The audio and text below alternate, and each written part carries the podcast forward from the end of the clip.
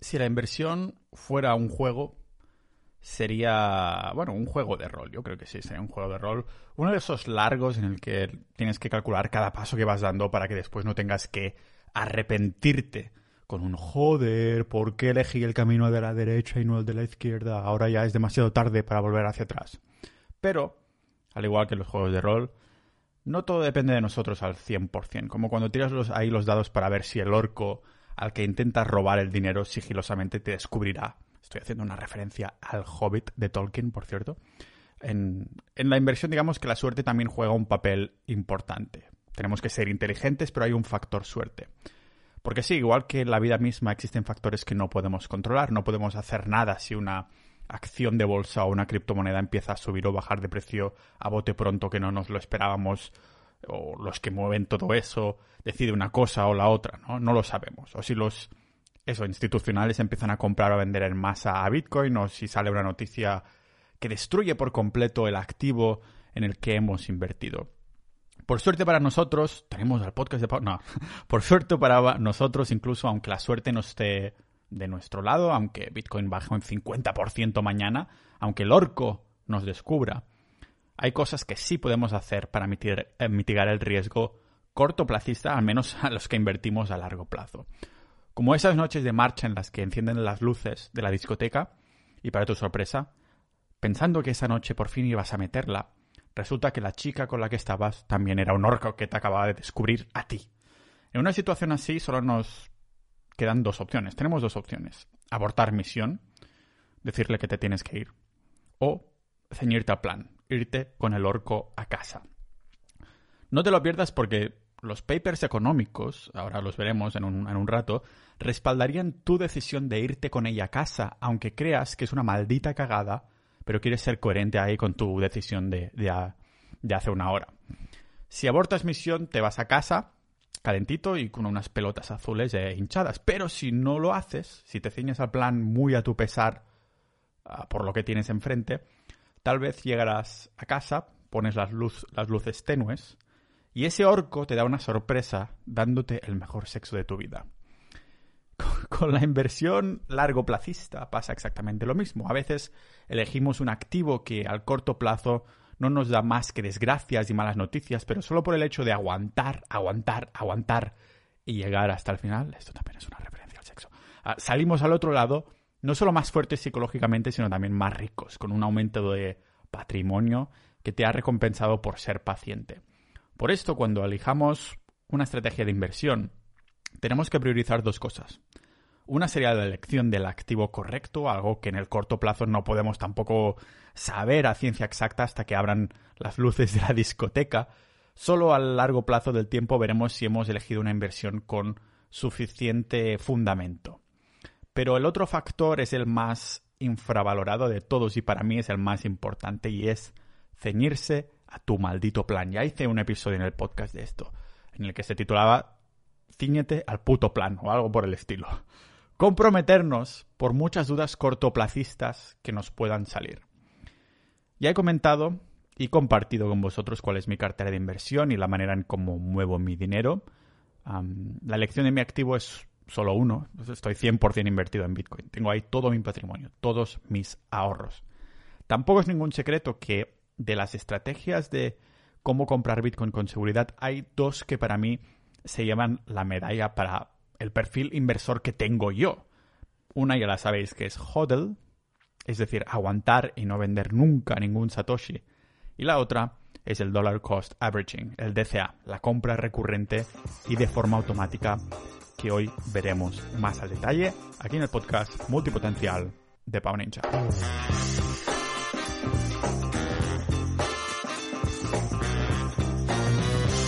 Antes de empezar, como siempre, si aparte de las inversiones os gusta todos los temas que toco en el podcast, ya sabéis que soy un multipotencial. Esto significa que mis pasiones van a épocas. Unas veces estoy más metido en la dieta carnívora hablando de esto, otras veces estoy con historia y, mis historias también hago episodios de lo que llamáis vosotros estilo de vida, que no deja de ser esto un diario personal.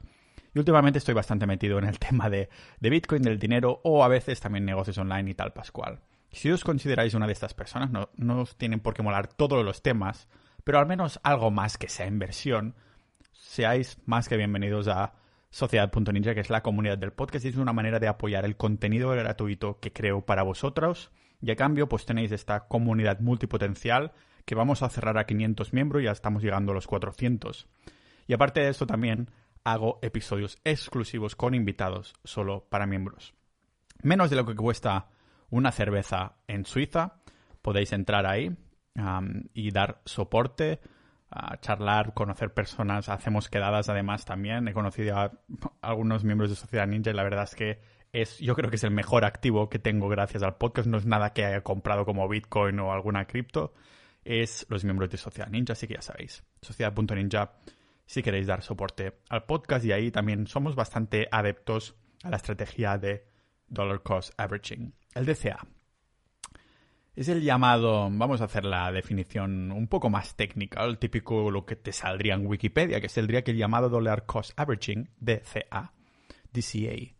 Es un método de inversión en el que eh, se compra un activo de forma automática y recurrente en un periodo de tiempo determinado sin considerar el precio del mercado. Vamos, que ni miramos el precio. Dollar cost averaging en español se traduciría como promedio del coste por dólares, precisamente porque esto es lo que se hace, comprar en cuentagotas constantemente mientras la media del activo que hemos comprado, en este caso de Bitcoin, que ya tenemos, se va revalorizando con el tiempo. La idea principal de seguir la estrategia es eliminar el factor emocional que al igual que en nuestras relaciones sentimentales es el que más se pone en medio de nuestro perfil de inversor. Digamos, para ponerlo en un ejemplo más práctico, que tenemos 3.000 euros que queremos destinar a Bitcoin, acciones de bolsa o, fondos, lo que sea. Vale. Para hacerlo más divertido además, vamos a destinarlo a una criptomoneda a la que hemos pegado el ojo. Me la invento. Queremos usar la estrategia DCA, Dollar Cost Averaging, así que dividimos estos 3.000 eh, euros en pistoletazos de mil, ¿vale? Mil, mil y mil. Y decidimos invertir mil euros el día 6 de cada mes en una moneda, un token ficticio llamado Chorracoin, ¿vale? El Chorracoin. El valor, como no, va fluctuando un montón. ¿Qué esperas de este nombre y de, ser una criptomoneda? Esto significa que cada mes con esos mil euros estamos comprando una cantidad distinta de monedas porque su precio va cambiando. En junio, en junio el precio de, de Chorracoin es de 10 euros, así que podemos comprar 100. En julio ha bajado a 5 euros la moneda, así que podemos comprar 200 Chorracoins. Y en agosto ha subido 20 euros, así que nos hacemos con 50 Chorracoins más. Total, tendríamos en total 350 Chorracoins por 3.000 euros con un precio medio que nos ha salido a 8,5 euros. Pero ¿Y si en vez de esparcirlo en cantidades de 1.000 euros hubiéramos invertido los 3.000 euros de golpe? Pues resulta que 3.000 euros gastados de golpe en junio nos hubiera dado 3.000, perdón, 300 tokens. Si los hubiéramos gastado en julio, esos 3.000 euros, pues nos hubiera dado 600 tokens. Y si hubiéramos gastado los 3.000 euros en agosto, tendríamos 150 tokens. Claro, cuando miramos estos números parece que la mejor decisión hubiera sido comprar pues, todas las monedas de golpe en julio y así en agosto hubieras habido una subida de la hostia de nuestro, del valor. Pero hay dos problemas fundamentales en esta decisión. El primero es que no tenemos ni pajolera idea cómo se comportará el mercado a corto plazo. Repito, a corto plazo. Porque claro, si invertimos en una criptomoneda o acción de bolsa con buenos fundamentales en los que hemos mirado con lupa al proyecto y tenemos la convicción de que crecerá a varios años vista, podemos mantener, o deberíamos mantener, la cabeza fría y las manos de diamante, pero es difícil predecir cuándo sucederá, cuándo será el llamado largo plazo, cuándo será esa fecha, ¿no? Si reservamos, llamémoslo, el cañonazo de euros esperando el momento perfecto en el que el precio esté más bajo, podríamos encontrarnos esperando para siempre. Quién sabe si el precio que hay hoy en Bitcoin Mm, no será el precio más bajo de aquí en adelante. Simplemente no lo sabemos. A lo mejor es la última vez en la historia que está así debajo y ya se va para arriba para siempre. ¿Quién lo sabe, no?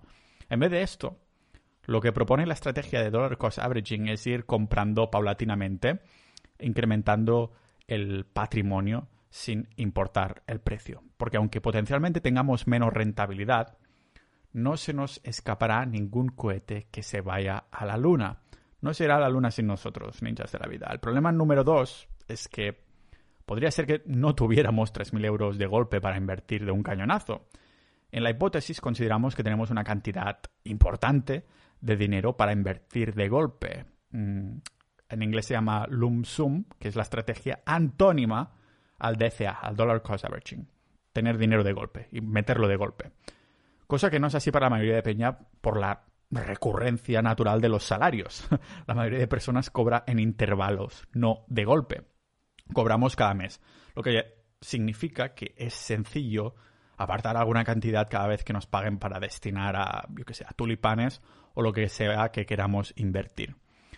Hoy es muy fácil decir, mierda, tendría que haber comprado 10.000 euros en Bitcoin cuando cayó en marzo de 2020 o cuando valía un dólar, ¿no? Pero no sabíamos si iba a caer más y lo más probable es que tampoco hubiéramos tenido dinero, liquidez disponible para meter ahí a saco. Esto sin, sin obviar que predecir el mercado consume un montón de tiempo que podríamos destinar a otras cosas que nos llenen más. Claro que si te apasiona, yo qué sé, buscar proyectos de inversión, seguir actualizaciones de regulaciones, hacer análisis técnicos, seguir publicaciones e influencers del mundo de las inversiones, pues adelante, haz de esto tu trabajo.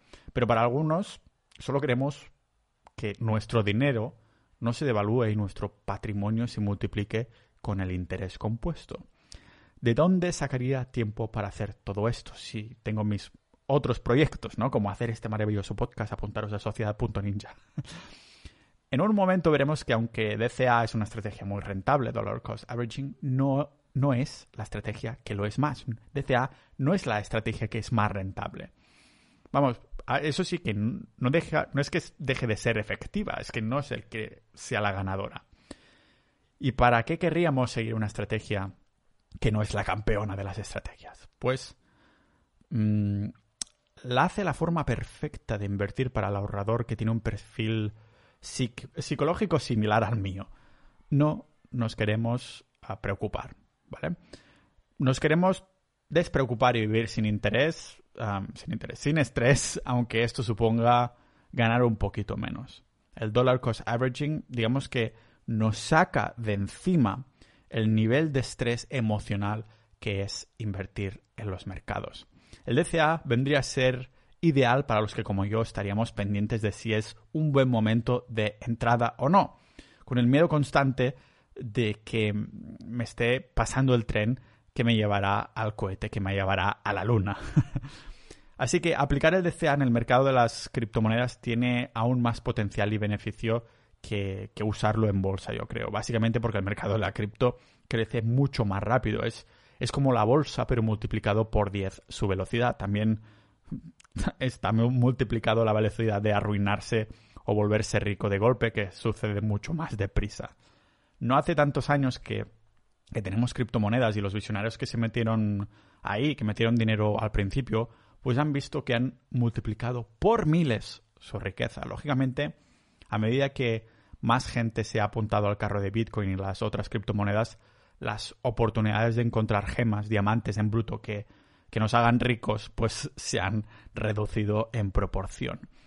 En el otro lado de la moneda, o tal vez deberíamos empezar a decir al otro lado de la criptomoneda, hay algo bueno de, de tener menos posibilidades de hacernos ricos, de no pegar un pelotazo. Y, y, es que la capitalización de Bitcoin o de Ethereum ha creado más estabilidad en su precio en comparación a, hace unas décadas, por ejemplo. ¿Y esto qué significa? Pues que tenemos más seguridad en su adopción y que cada vez somos más adoptándolo.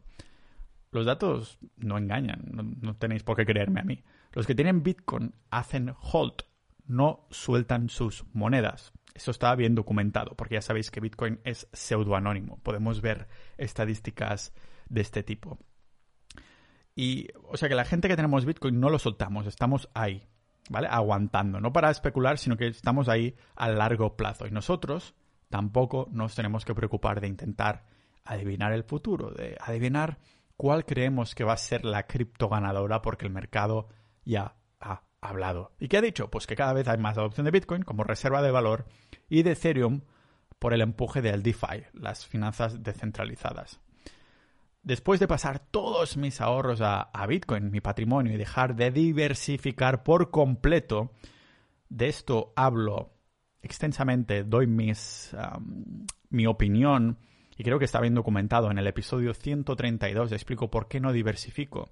Y he traído al podcast algunas personas como Gon, no hace, no, no hace muchos episodios, que viene también a Sociedad.ninja a hacer episodios exclusivos, o a Fucking Moneyman, que ha hecho unos cuantos millones también en bolsa, que en esto lo comparten, de ir con todo, de no diversificar. Pero bueno, aquí, como siempre, esto no es un consejo de inversión, es mi conclusión personal que explico en el episodio 132 de este podcast de por qué no diversifico y por qué lo pongo todo a Bitcoin. Desde entonces me puse a hacer dos cosas, a comprar Bitcoin anónimamente a nivel personal, pero también a usar el dollar cost average para los excedentes de mi empresa, para multiplicar ahorros de esta manera. Y a la práctica, ¿cómo funciona? Porque sí, en teoría muy bonito, pero Pau, cuéntame cómo es a la práctica. Eso de comprar Bitcoin a largo plazo. Pues yo utilizo un bot, un robot llamado Delta Badger, que puedes utilizar, por cierto, el 10% de descuento usando mi enlace en pau.ninja barra DCA o pau.ninja barra ah, Delta Badger o yendo directamente a las notas del episodio y ahí lo tendréis justo con todo lo que estamos hablando aquí en este episodio. Claro, si inviertes poco dinero es... Mm, digamos que este, este robot es gratis, si inviertes poco dinero, hasta 1.200 totales al año, entonces ya cuesta como 100 euros que sale muy a cuenta por la rentabilidad que te va a dar a largo plazo. Puedes comprar, por cierto, la, membresía de un año o cuatro años con bitcoins o con transferencia bancaria. Y del mismo modo que los robo-advisors compran paulatinamente posiciones en, fondos indexados, el Data Badger lo que hace es ir comprando pequeñas partes de Bitcoin, ¿vale? Concretamente 0,0001 Bitcoin para ser exactos. En, los robo-advisors de, de, los fondos indexados en bolsa se, hacía, se hace un depósito nos llegaba ahí el dinero y quedaba el monto de este depósito en la cuenta depositaria del RoboAdvisor para que poco a poco se vaya sacando de ahí una pequeña parte y se vaya comprando paulatinamente. En el caso de Bitcoin o de la criptomoneda que queramos comprar con DCA, haremos un proceso similar. Mandamos la pasta que queremos invertir al exchange. El exchange que yo uso a nombre de empresa lo dejo en las notas del episodio también y podemos programar esta transferencia de forma automática y recurrente desde nuestro banco si, bueno, si no queremos preocuparnos de, hacerlo, para que sea todo más pasivo. Nos llega el dinero a la plataforma y ya tenemos el monto ahí esperando, el dinero que sea que hayamos mandado. Entramos a Delta Badger y solo lo tenemos que hacer una vez, ¿vale? Configuramos el bot, que ni siquiera tendremos que tocar más, como digo, a menos que queramos cambiar las cantidades que estamos comprando de forma recurrente. Ya está, lo configuramos. Quiero comprar 100 euros al mes. Y ya te lo va pim, pim, dividiendo por horas o por días y tal. Y va comprando cada día un poquito sin preocuparte tú del precio para que a largo plazo ah, la rentabilidad sea positiva. Lo bueno de este robot es que aparte de ser sencillo para los que no somos muy técnicos, Ah, no se corre ningún riesgo porque no nos pide datos de acceso al exchange. Es lo que se llama dar acceso a la API, que ya te ya sale ahí una guía que es muy sencilla. Indicamos qué criptomoneda queremos comprar, compra Bitcoin. Ah, por cuánto dinero, qué divisa y en qué periodo de tiempo, diario, semanal o mensual. Seleccionamos la orden ahí de Smart Investing, que lo que hace es comprar la forma más pequeña que el exchange deja que en este caso, como digo, es 0,001 Bitcoin. Y ya está.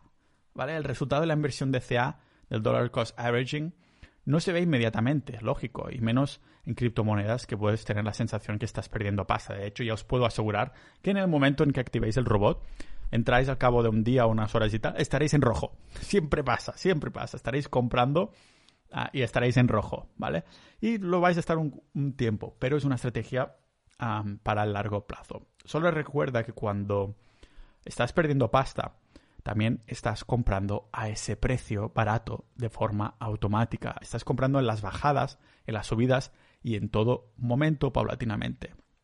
A largo plazo es cuando se ve el resultado y el poder del dollar cost averaging. Yo llevo comprando así desde 2020 a nombre de mi empresa, como digo, y en el porque lógicamente en empresa no puedes comprar Bitcoin anónimamente a nombre de empresa porque todo está registrado en una empresa, tienes que hacerlo todo legal, ¿vale? Y en el gráfico que tengo se ve claramente que ya se ha revalorizado y los cuatro años de suscripción que pagué a Delta Badger pues se notan que ya se han pagado. Incluso cuando hay bajadas ahora, que últimamente ha habido una bajada en Bitcoin, pues igualmente estaba en verde. ¿Por qué? Porque llevo mucho tiempo ahí. Por cierto, que mucho tiempo en el mercado de las criptomonedas es poco, pero en el mundo cripto es mucho. Por cierto, que es una estrategia que salió, al, dollar cost averaging salió originariamente para invertir en bolsa. En, en, estos lares se dice que el concepto de dollar cost average fue creado por Benjamin Graham, el mentor de Warren Buffett y el autor del libro El inversor inteligente. El mismo Warren Buffett ha hecho referencia a esta estrategia en varias ocasiones. Una de sus citas dice, si te gusta pasarte ocho horas mirándote empresas e inversiones, entonces hazlo. Pero si lo único que quieres hacer es invertir a largo plazo, entonces lo mejor que puedes hacer es dollar cost averaging con fondos indexados. Con eso se consigue diversificación de activos en el tiempo. Dos cosas muy importantes. Yo estoy de acuerdo con Warren Buffett, menos en lo de destinarlo a fondos indexados. Ya sabéis que soy pro Bitcoin en este, en este sentido. Y también soy pro dollar cost averaging, pero ¿qué queréis que os diga? También tiene inconvenientes. Todo en esta vida tiene inconvenientes. Vais a quedar sorprendidos porque aunque sea mi manera favorita de invertir, lo es por mi perfil de inversor. Cada persona debe conocerse a sí misma para entender lo que le deja dormir tranquilo por la noche, suba o baje de precio el activo, Bitcoin, lo que sea que invertamos. La tranquilidad también es un activo.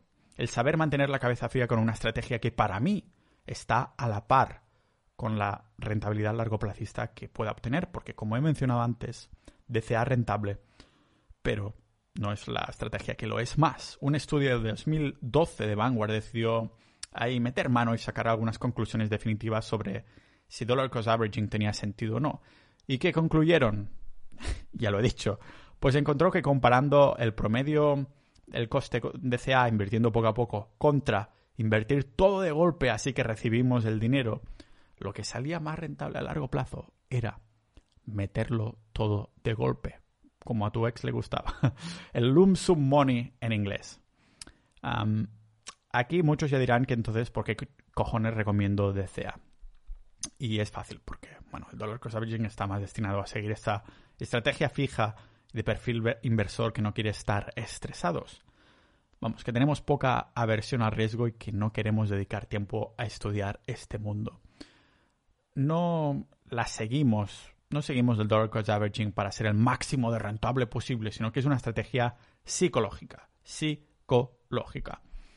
Otra de las cosas que no mola demasiado es que si usamos DCA para la bolsa, por ejemplo, es posible que haya más costes añadidos para el broker, porque claro, hay un coste fijo a cada compra que haces muchas veces y al dividirlo en, en trozos más pequeñitos, pues hay un coste fijo añadido y tal. A mí el Exchange no me ha significado ningún, pero eso va más destinado a la, a la bolsa, ¿vale? Si es que realmente nos hace la vida más fácil, no, teniendo ahí que adivinar el timing del mercado igualmente. Pero si eres el típico inversor que le estresa ver bajar el gráfico justo después de haber invertido un montón total, pues vale la pena pagar algo más de acciones en el broker para estar un poquito más tranquilos. Yo digo que para mí la ventaja que ofrece esta estrategia son muchas más que las desventajas. Sobre todo por el hecho de removernos la, esta presión de predecir o querer predecir o tener que predecir lo que hará el precio de Bitcoin. En vez de esto tenemos cierta cantidad de dinero que esparcimos como miguitas de pan, eh, ya sea diario, semanal o mensual. Y simplemente rezamos. Rezamos para que hayamos hecho una buena interpretación de los fundamentales hayamos invertido en un proyecto sólido que realmente será para largo plazo. Por esto, ¿qué queréis que os diga? Yo creo en Bitcoin ciegamente. Realmente creo que es un cambio de paradigma y por eso no me preocupa el precio en el que esté comprando. Es verdad que compramos cuando sube, pero también cuando baja. Nos beneficiamos de las caídas del mercado, lo que nos permite comprar con descuentos aún más nuestra criptomoneda favorita, Bitcoin. con esto pues conseguimos bajar lo que es el coste medio de los satoshis del token que ya hemos comprado. Vamos, que así estamos incrementando el valor de todas nuestras posiciones. Básicamente nos permite sacar del medio las emociones, nos desprendemos de nuestra parte humana invirtiendo como un robot. No es que nos convirtamos nosotros en un robot, sino que hacemos que un robot lo haga por nosotros para no tener que involucrarnos emocionalmente. Ojalá también hubiera podido ser un DCA cuando estaba en relación con mi ex. Así que el dollar cost lo que hacemos es olvidarnos del FOMO, el fear of missing out, que es incluso más común entre los inversores de criptomonedas y que, como no, lleva a decisiones de inversión pésimas. Todo está en el mindset, el perfil psicológico y lo que podemos manejar dentro de nuestra cabecita. Y es que el dollar cost averaging hace que nos pongamos en un perfil más largo plazista, que se traduce en más ganancias futuras. Como digo, desde que invierto en Bitcoin ya no soy inversor, soy ahorrador de Bitcoin. Que por cierto, la rentabilidad se ha multiplicado por muchísimo más de lo que nunca había hecho en, indexados y más que lo va a hacer porque el dinero se va devaluando. La gente está trabajando ahí sus 8 horas diarias para una moneda que se está devaluando. Así que lo mejor que podemos hacer yo creo que es convertirlo poquito a poco de forma inteligente en un dinero de verdad como lo es el Bitcoin. Pero que queréis que os diga, soy un maximalista Bitcoin, es mi conclusión, no tiene por qué ser la vuestra. Aunque algunos de los que estamos dentro de Sociedad Ninja sí compartimos esta opinión, ya sabéis que si queréis apoyar este podcast y conocernos entre todos, quedadas, ah, debates muy sanos, por cierto, boletines y muchísimo más, por menos de lo que cuesta una cerveza en Canadá al mes, podéis entrar en sociedad.ninja. Ahora que hay plazas. Ah, si sois multipotenciales, si os gusta el podcast, os mando un saludo y nos vemos en el próximo episodio de este podcast multipotencial de Pau Ninja.